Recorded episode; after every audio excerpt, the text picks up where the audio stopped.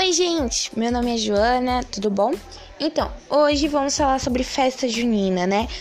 Estamos nessa pandemia, mas todo mundo vai comemorar em casa, cada um na sua casa e a amizade continua, né? Então, é, hoje eu vou trazer o que usar na festa junina. Eu vou primeiro falar como montar um look de festa junina. Ó, vou dar umas dicas e aí você vê o que acha e vou dar umas dicas atualizadas, não tão antigas, né? Então vamos lá. Um casaco preto, uma jaqueta de couro resolve. Para um visual mais discreto, coloque uma camisa xadrez e com cor suave por cima de uma regata branca. Combine com um jeans da sua preferência e uma bota, que pode ser de poder. Optar por um short jeans ou saia de couro, porque, gente, é super bonito, né? E como sabemos, no na festa junina, né? Usamos bastante cor xadrez, né? Xadrez, quadriculado, é, né? Então, eu vou falar mais sobre para vocês. Então, eu, na minha opinião, eu usaria uma blusa, uma blusa com manga de xadrez preta e branca e uma calça com um tênisinho bem bonitinho. Mas tem outras opções também, como uma saia, botar uma blusinha preta por baixo e botar uma blusa xadrez por cima. Ia ficar super bonitinho também. Outra opção também é aquelas, aqueles vestidos juninos, né? Que também é super fofinho. Outra opção também é aqueles shortzinhos jeans que você decora, sabe? Com aquelas.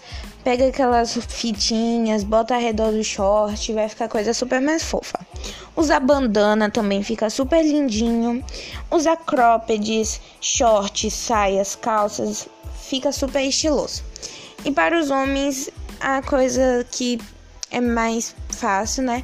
É blusa branca, regata, né? E aí botam aquelas blusas xadrez por cima, vai ficar super estiloso. Calça ou bermuda também, os tênis, fica super bom. E é isso, gente. Eu dei essas dicas, espero que vocês tenham gostado e entendido. E é isso. Beijo!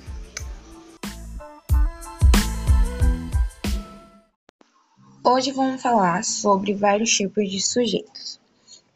Então, vamos começar com o sujeito simples, quando o verbo principal de uma frase faz referência a um sujeito de núcleo único. Temos um sujeito simples, o núcleo do sujeito é uma palavra principal mais importante. É importante referir que um sujeito simples não é necessariamente representado por apenas uma palavra ou por um termo flexionado no singular. Exemplo de um sujeito simples. Os meninos estão brincando no quintal. Paulo comprou uma bicicleta. 2. Sujeito composto.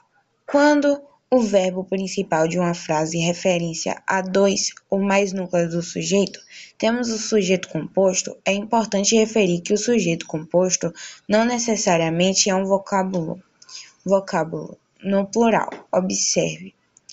Exemplo do sujeito composto: a professora Camila e os alunos ensaiaram para a festa da escola.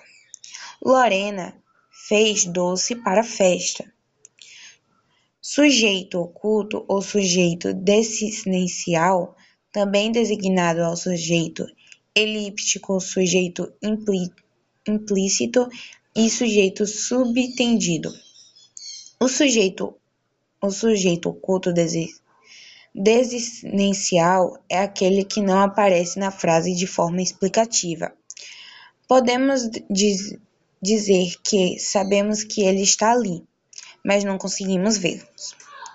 A desinencia consistente em elementos do final da palavra que permite identificar pessoa verbal, a qual ela se refere e compreender se a palavra é masculina ou feminina. Né? no singular ou no plural e etc. Exemplo do sujeito oculto. Estamos muito orgulhosos de você. Deixe, deixei minha chave em casa. Sujeito determinado. O sujeito determinado é aquele que pode ser identificado com, pare, Compare os exemplos. Rita disse que vai chover, sujeito determinado. Disseram que vai chover, sujeito indeterminado. Por quê? Disseram que vai chover. Não foi uma pessoa exata que disse. Por exemplo, Rita, ou eu falei. Rita disse a mesma pessoa, entendeu? É sujeito indeterminado. O sujeito indeterminado é aquele que, que faz a referência a alguém, mas não, não é identificado. Esse tipo de sujeito geralmente é acompanhado de verbos flexionados na terceira pessoa no plural, ou de verbos flexionados na terceira pessoa do singular, acompanhado-se da particular-se. Exemplos de sujeito indeterminado. Esqueceram a tranca, trancar a porta. Precisa-se precisa de vendedores. O sujeito inexistente, oração sem sujeito. O sujeito inexistente ocorre no que chamamos de oração sem sujeito. É acompanhado com o verbo impessoal ou verbos impessoais não são acompanhados dos sujeitos e podem indicar fenômenos da natureza. Chover, nevar, fazer frio, fazer calor e etc. Tempo decorrido, ser, faz, ser fazer e etc. Inexistente ou acontecimento de algo. Exemplos de sujeito inexistentes. Nevou o dia todo. Fa faz três anos que estudo nesta escola. Há muita gente na praia. Na minha família houve um caso parecido. E são esses os seis sujeitos determinado, sujeito inexistente, sujeito indeterminado, determinado, composto. E é isso. Espero que tenham entendido.